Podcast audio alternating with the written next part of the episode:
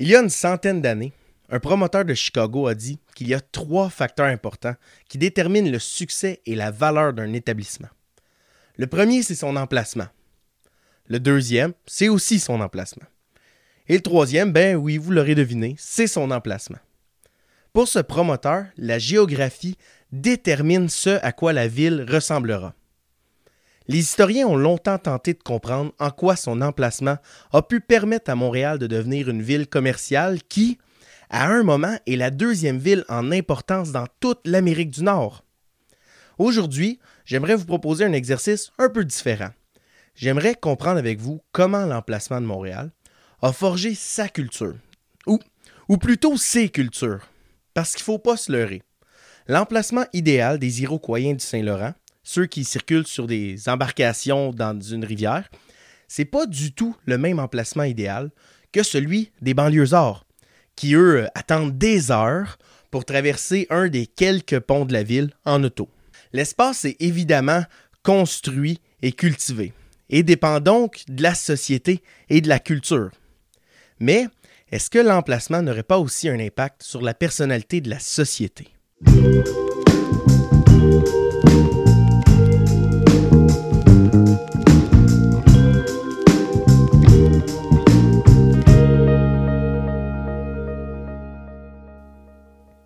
Bonjour à tout le monde.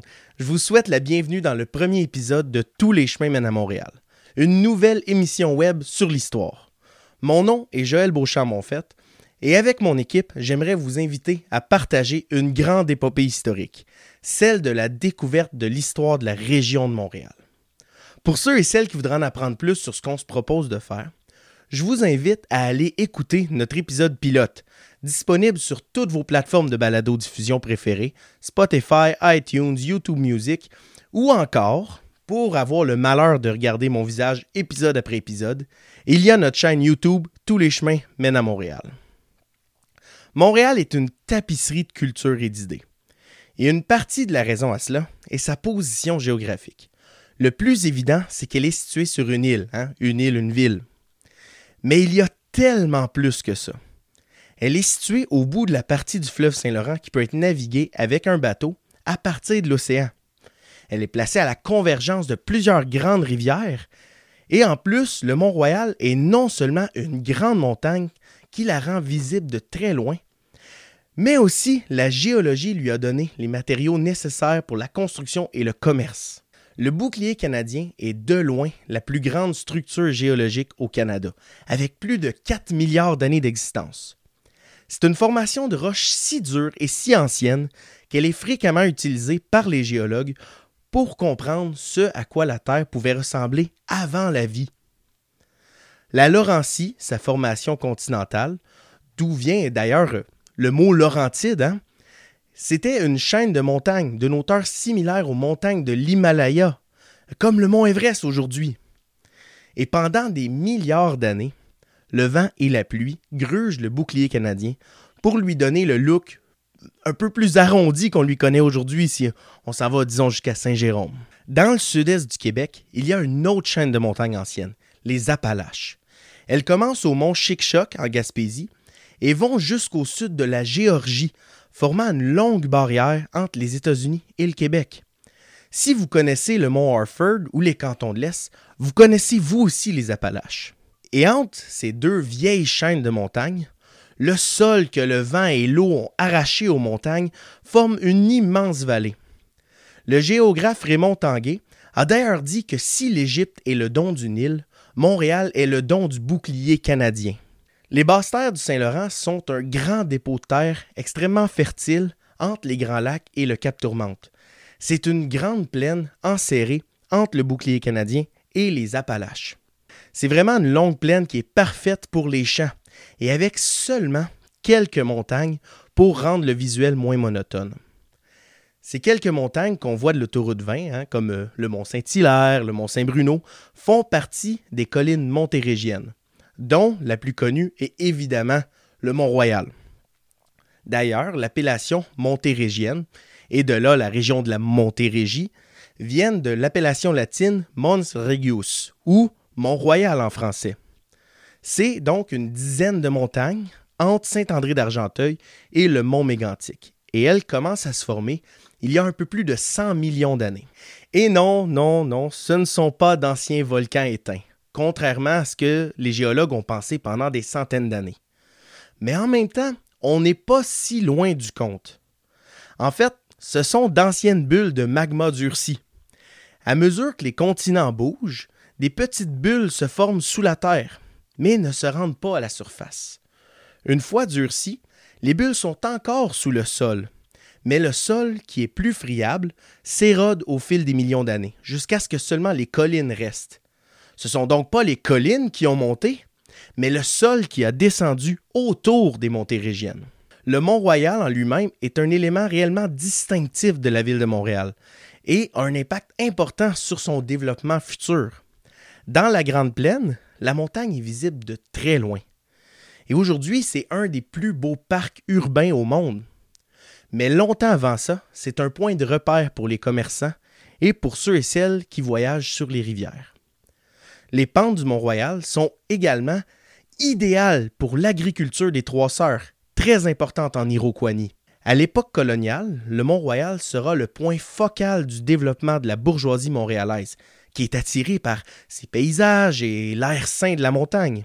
Mais la montagne est aussi importante du point de vue technologique parce que la pierre calcaire grise de Montréal, celle qu'on voit sur toutes les façades des bâtiments le long de la rue Saint-Denis, bien elle provient des carrières du plateau Mont-Royal. Et longtemps avant ça, on y retrouve la pierre cornéenne, qui est une pierre très dure et qui est assez facile à tailler pour faire une variété d'outils de pierre. Dans la carrière préhistorique du Mont-Royal, les Autochtones procèdent pendant près de 3000 ans à toutes les étapes de la fabrication de bifaces, de pointes de projectiles, de perçoirs, de percuteurs, de polisseurs. Et ces outils en cornéenne sont ensuite distribués à travers le Québec par les réseaux commerciaux et l'immigration.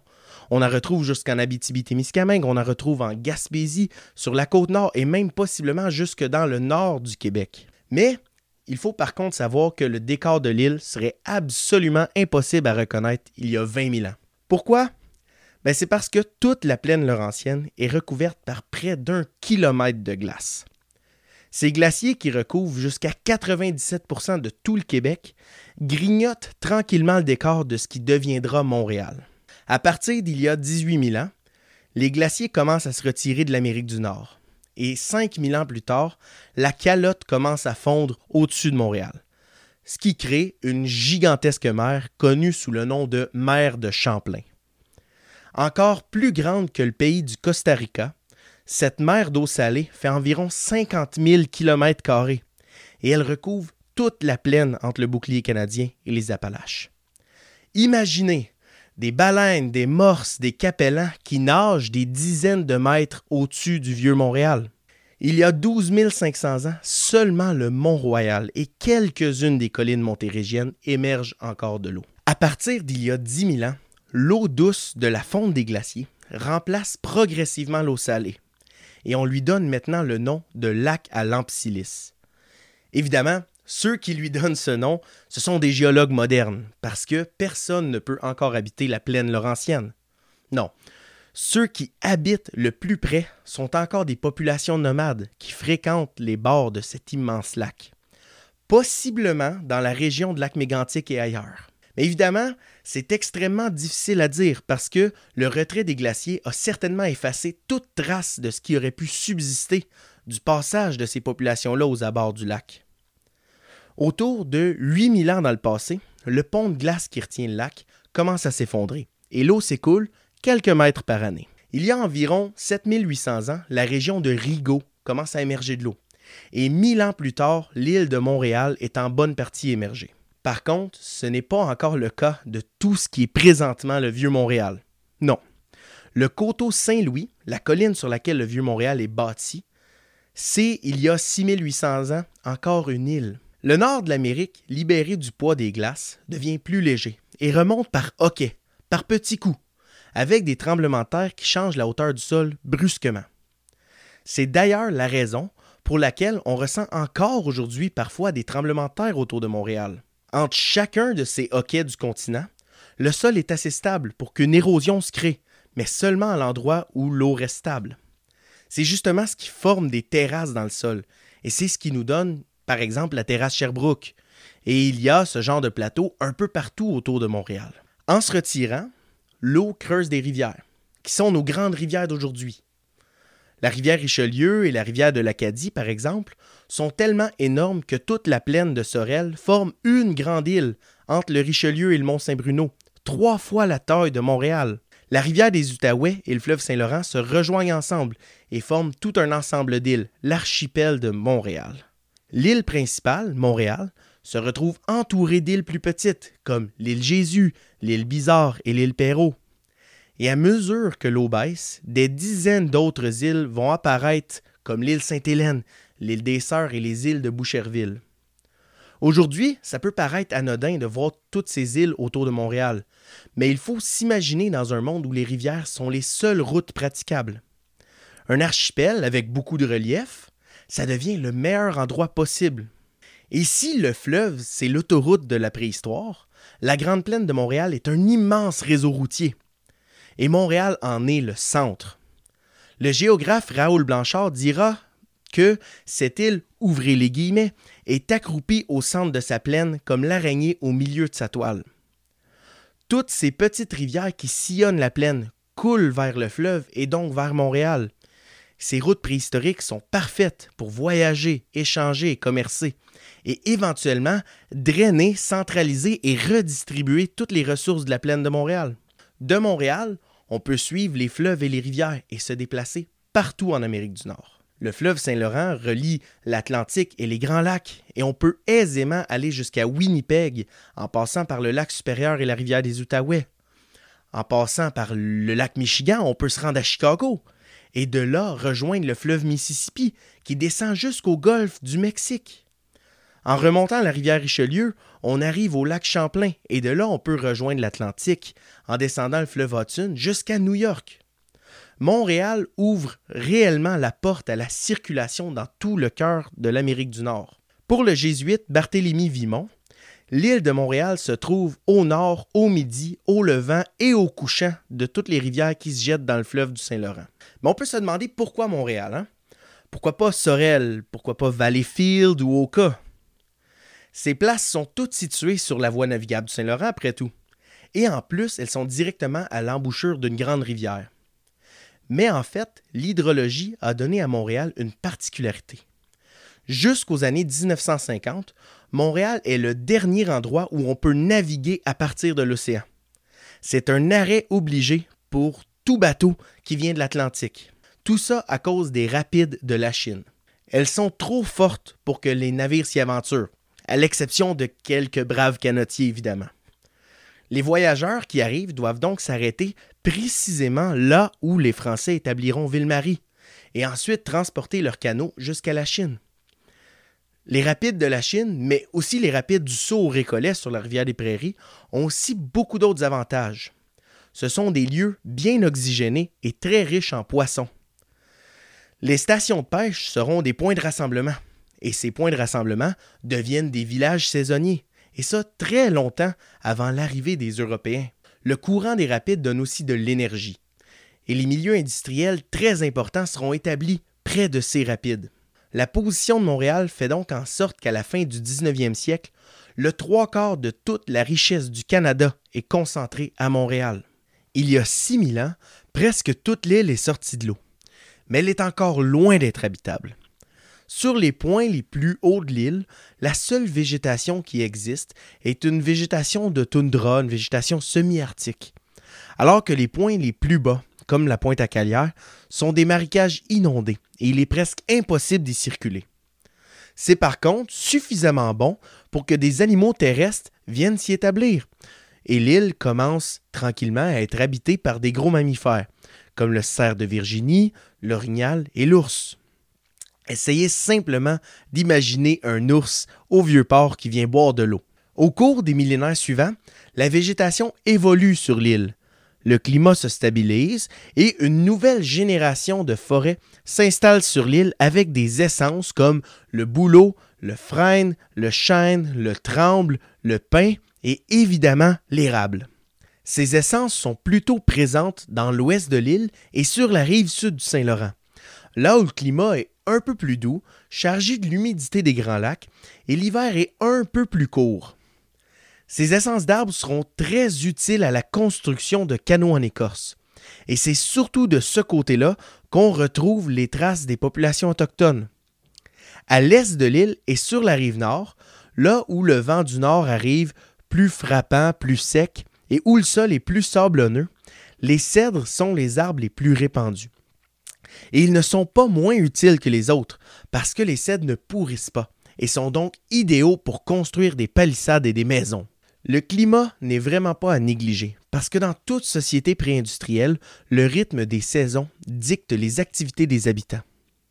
Sans compter que les sociétés agricoles, comme les Iroquois du Saint-Laurent, et, et les Européens aussi d'ailleurs, dépendent d'un été chaud et long, avec un hiver court et neigeux. La région de Montréal offre donc le meilleur des deux mondes. Elle est avantagée euh, par rapport au rythme des saisons si on compare à Québec, qui a un été plus court, moins ensoleillé et plus froid. La région de Montréal ne sera pas cultivée par des populations autochtones encore avant quelques milliers d'années. Mais le climat donne néanmoins aux voyageurs de meilleurs repas de noix et de fruits sauvages, sans compter que les troupeaux de mammifères sauvages abondent dans ces conditions. Il est essentiel de mentionner que c'est pendant cette stabilisation du climat, donc entre 6000 et 3000 ans avant aujourd'hui, qu'apparaissent les premiers insulaires, les premiers habitants de la région de Montréal. Ils n'y vivent pas encore en permanence, mais la région de Montréal fait plutôt partie d'un calendrier de migration annuel. On commence à retrouver de cette période des sortes de campements saisonniers, qui sont surtout occupés par les femmes, les enfants et les aînés.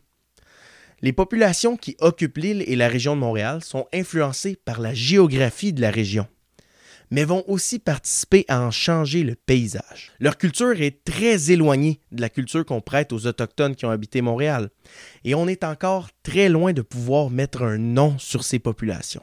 D'ailleurs, beaucoup des noms qui sont associés aux populations autochtones sont très mal compris encore aujourd'hui. Il est essentiel pour bien saisir l'histoire de Montréal de cerner la différence entre Iroquois et Iroquoiens, entre Autochtones et Premières Nations, entre Mohawk, Wendat et domiciliés. Au prochain épisode de Tous les chemins mènent à Montréal, je vous propose donc une exploration du fait autochtone dans la région de Montréal et au Québec. Avec plus de 900 langues et possiblement jusqu'à 60 millions d'individus, il serait absolument impossible de comprendre tout le fait autochtone en Amérique.